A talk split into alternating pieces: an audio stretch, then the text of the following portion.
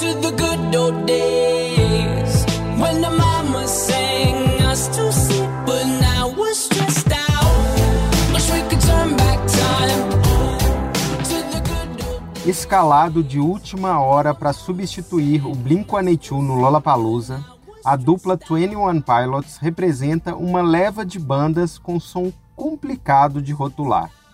Tem rap, rock, disco music, R&B, eletrônica. É, eles são uma banda dessa geração que não tem mais tribo, uma geração que não sabe dizer muito bem qual o estilo de música favorito.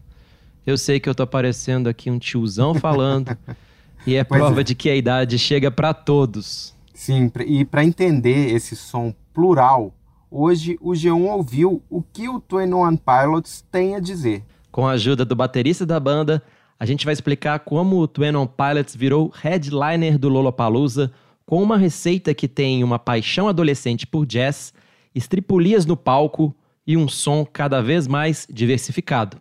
Eu sou o Braulio Lawrence. Eu sou o Rodrigo Ortega e esse é o G1 Ouviu, o podcast de música do G1.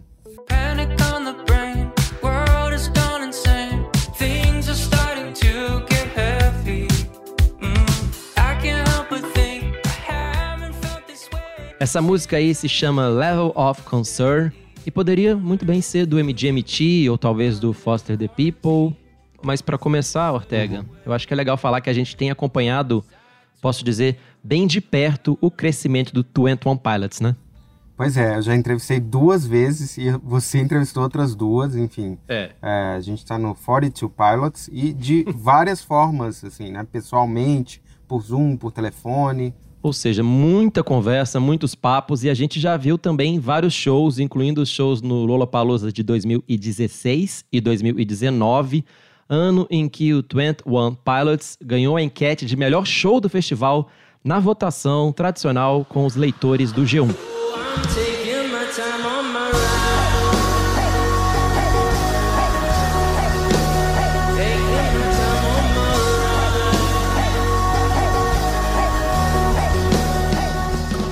Esse vai ser o terceiro Lola deles, mas o primeiro em que os dois não estarão sozinhos no palco.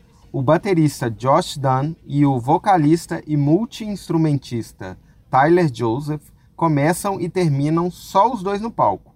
Mas ao longo do show, músicos entram e saem de cena. E é uma dinâmica que funcionou muito bem quando eles tocaram aqui em São Paulo, no GP Week, no ano passado. Foi aquele festival que teve o Killers fechando, né? E eu já fui perguntando pro Josh se lá do palco, sentado da bateria, ele percebia essa evolução da banda. Well, thanks for saying that. Um, I think sometimes it can feel like, um, you know, when you you haven't seen, uh, you know, your your grandma in a long time, and you're a kid, and then you go see your grandma. Ele começou agradecendo para eu dizer que a banda tinha evoluído, foi simpático. E depois ele disse que acha que às vezes ele se sente como quando você não vê sua avó tem um tempo. Aí você é criança e tal, volta lá depois, vai ver sua vozinha e ela diz: You're getting so tall. Você tá ficando alto, hein? É, ele deu esse exemplo. E ele costuma responder que é normal você meio que sentir que não, você não tá mais alto, você tá, né? Você não percebe que cresceu. E isso, segundo ele, serve para quando você é criança e serve também para quando você é uma banda que toca para milhares de pessoas pelo mundo. Mas ele também falou que gosta de ver filmagens antigas dos shows e pensa: Wow, we have. It feels like we have, you know, kind of evolved or changed, you know, or, or grown or gotten better at some of these, these things, um, and that's always that's always fun to do. Uau, parece que evoluímos, mudamos, crescemos, melhoramos em algumas coisas. E segundo ele, é sempre divertido fazer isso, notar isso. No fim, é uma resposta meio em cima do muro, né? É, Ele diz que eles sabem que mudaram, que melhoraram, mas também sabem que são os mesmos. Mas seria difícil imaginar aquele 21 Pilots, aquele 21 Pilots moleque de 2016, que era uma boa indicação para um órfão de Linkin Park, talvez, tocando essa próxima música que você vai ouvir.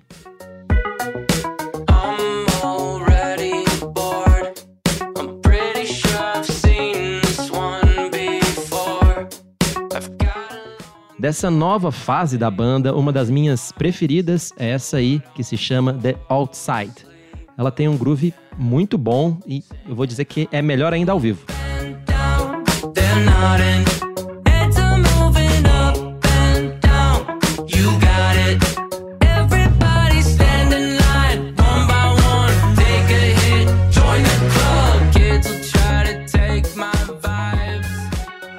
Josh falou que The Outside é um bom exemplo sobre a parte do show mais orgânica, quase sem trechos pré-gravados. Eles tiveram várias conversas antes do começo dessa turnê, pensando se iam querer ou não trazer músicos extras para tocarem com eles em algumas músicas do show. The show starts with just Tyler and I, and then it ends with just Tyler and I, and then we have these band guys kind of come in and out throughout the show. Ele explicou como rola isso ao vivo, né? O show começa só com ele e o Tyler e termina só com ele e o Tyler. Então eles têm uns caras entrando e saindo do palco durante todo o show. Segundo ele, The Outside é justamente a parte em que dá para notar melhor esse entra e sai de músicos. Além dos dois, a formação atual tem baixista, tecladista, trompetista e guitarrista. Summer heat. You can pay the cover charge, I'm in the street. Little did they know that they can't touch me. I'm vibing. Essa parte dos shows do Twin On Pilots talvez seja a minha preferida, mas tem outra que é bem mais impactante para o público em geral. E ela rola quando toca essa música aqui.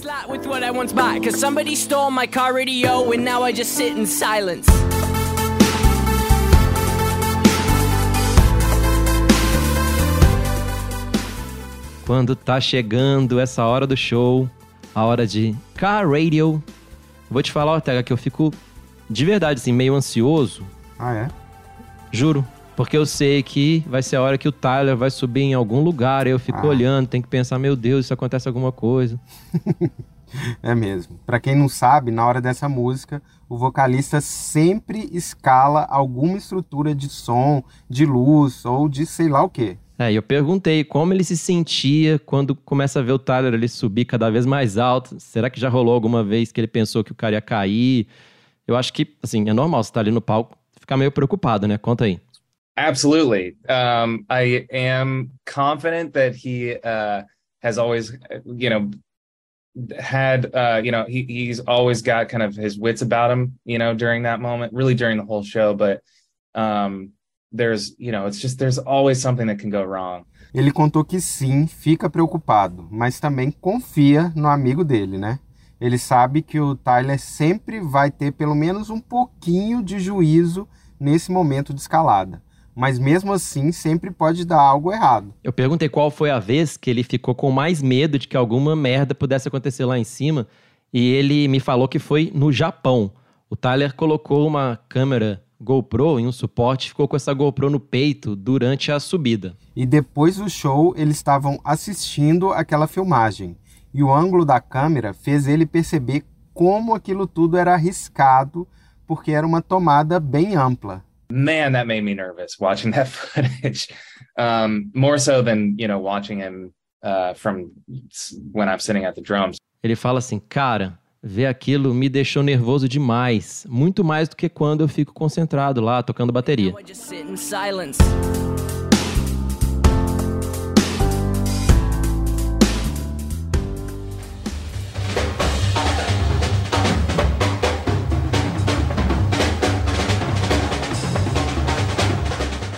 Você percebeu essa mudança brusca de sonoridade e isso tem uma explicação. A paixão do Josh por bateria começou a partir de um amor pelo jazz e, mais especificamente, o jazz do baterista americano Buddy Rich, que ficou nativa mais ou menos entre os anos 40, 50 e 60.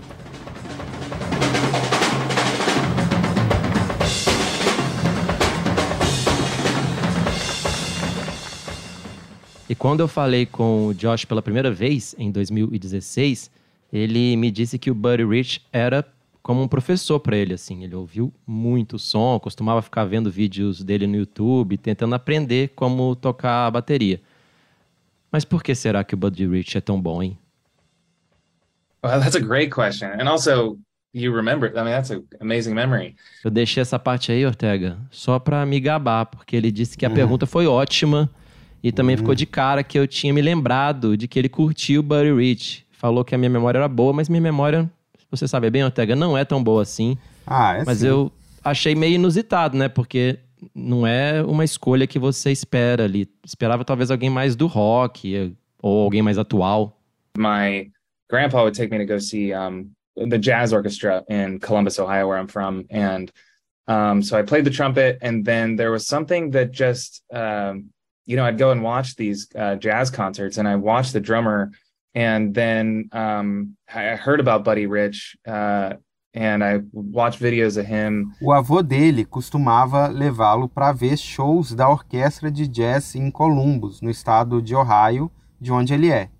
Então, ele começou tocando trompete e depois viu esses shows de jazz e ficou encantado com o baterista. Daí ele ouviu falar do Buddy Rich, viu um monte de vídeo do cara e aí pirou de vez com a bateria e com o Buddy Rich. Segundo ele, havia algo na maneira como ele tocava, porque tinha muita paixão ali em cada baquetada, mas também dava para perceber, segundo ele, um talento bruto. E foi aí que ele decidiu tocar bateria. yeah, the way that he he played just kind of felt like there were really no rules, and there was something that I loved that uh, about the drums, especially switching from um, a melodic instrument where it felt like there were a lot of rules, um, at least to me. Ele também disse que o jeito que o Buddy Rich tocava parecia não ter regras. Segundo ele, fez sentido largar o trompete, que era um instrumento melódico em que parecia haver muitas regras, pelo menos ali na cabeça dele.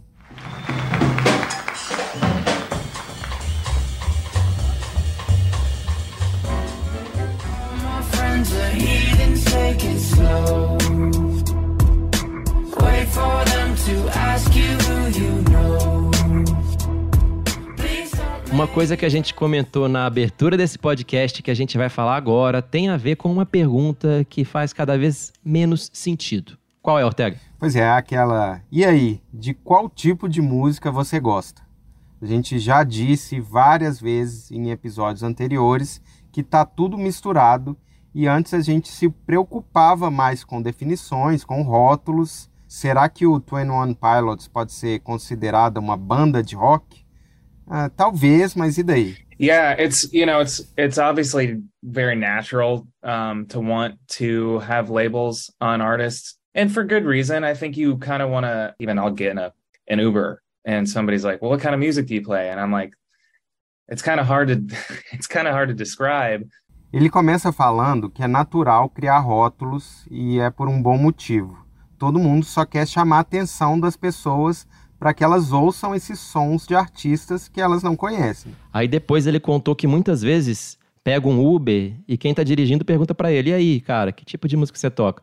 E daí ele tem que se esforçar pra se descrever, mas segundo ele rola uma dificuldade.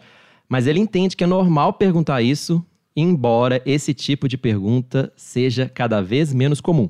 I remember growing up and going to school, and uh, Uh, you know, all the kids kind of like identified as the in in a way as the type of music that they listened to, and so I had like friends who were the rock kids, and then the kids who like listen to pop, and then kids who listen to hip hop, and they're all sort of like wearing different styles of clothes, and you can like very easily tell who listens to what. É, pois é, era assim mesmo. Ele diz que na escola todas as crianças meio que se identificavam de uma certa forma com o tipo de música que ouviam. Então ele tinha amigos que eram os garotos do rock, depois os caras que gostavam de ouvir pop, depois os que ouviam hip hop, e todos meio que usavam estilos de roupas diferentes. Você podia dizer facilmente quem ouvia o quê. E ele fala disso com uma nostalgia gostosa, né? São tempos que eu vivi, você viveu, muita gente que tá ouvindo a gente viveu, né? Você se vestia conforme a Uhum. música que você curtia. Isso, né, tem uma nostalgia legal, mas ele também garante que agora é muito melhor, porque não rola mais tanta divisão, não tem mais tribo, tudo é muito mais misturado. So now I think now that there's that genre is a little bit uh, more borderless. É, ele resumiu bem. Agora os gêneros estão um pouco mais sem fronteiras definidas. I'm taking over my body, back in control, no more shoddy. I bet a lot of me was lost, teasing, crossing eyes and dotted. I fought it a lot, and it seems a lot like flesh is all I got. Not anymore, flesh out the door, swat. I must have forgot. You can't só para você entender melhor como o som do Twenty One Pilots mudou com o tempo, essa música aí, Hold On To You, foi lançada há 10 anos e é o primeiro single da banda e, vamos combinar, Ortega é bem diferente. É, mais emo, tem aquele rap rock característico deles, a bateria forte, mas é mais fácil, mas, como eu disse, emo mesmo. E só uma curiosidade, até o produtor era um, era um cara, Ortega, de gravador, assim, não era um parceirão da banda, era alguém que, enfim, tava ali para dar uma moldada no som do, deles. E quem produz é um tecladista canadense chamado Greg Wells. Já até pude conversar com ele, é um cara que trabalhou com a Katy Perry, com a Adele e com o Twenty One Pilots. E tem esse tecladinho aí bem característico que você ouviu.